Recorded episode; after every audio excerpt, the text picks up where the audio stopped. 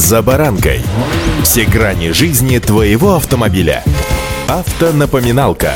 Комментарии экспертов. Советы по обслуживанию автомобилей в программе «За баранкой». На Петербургском международном экономическом форуме представили электрогрузовик. С вами «За баранкой» Александр Карпов. Здравствуйте. Автомобильные факты.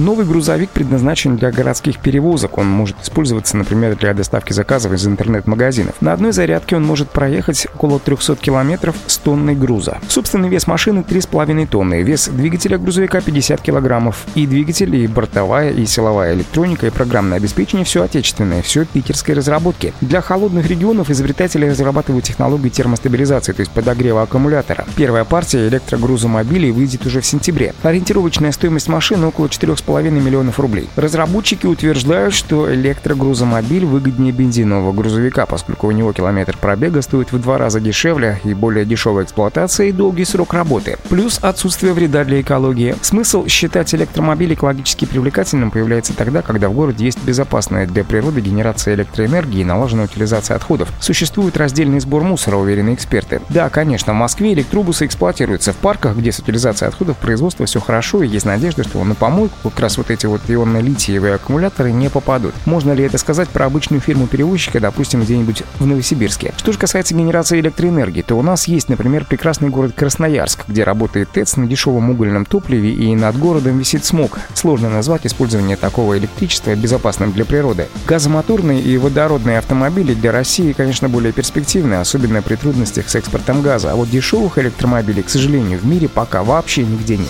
Автомобильные факты.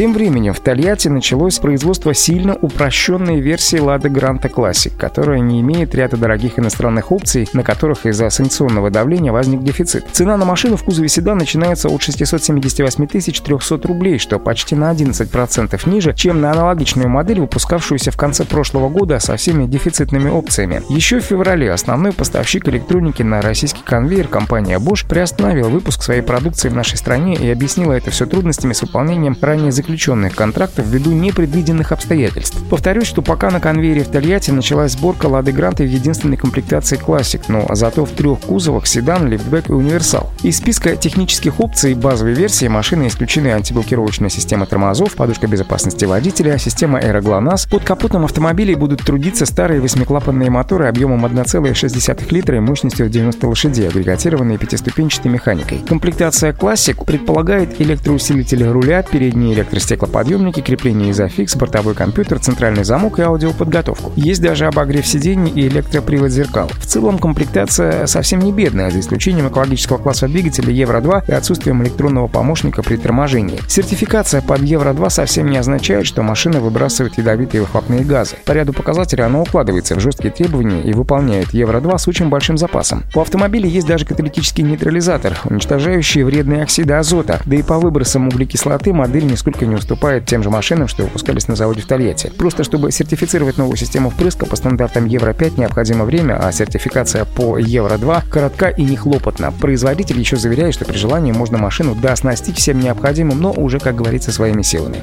Удачи! За баранкой!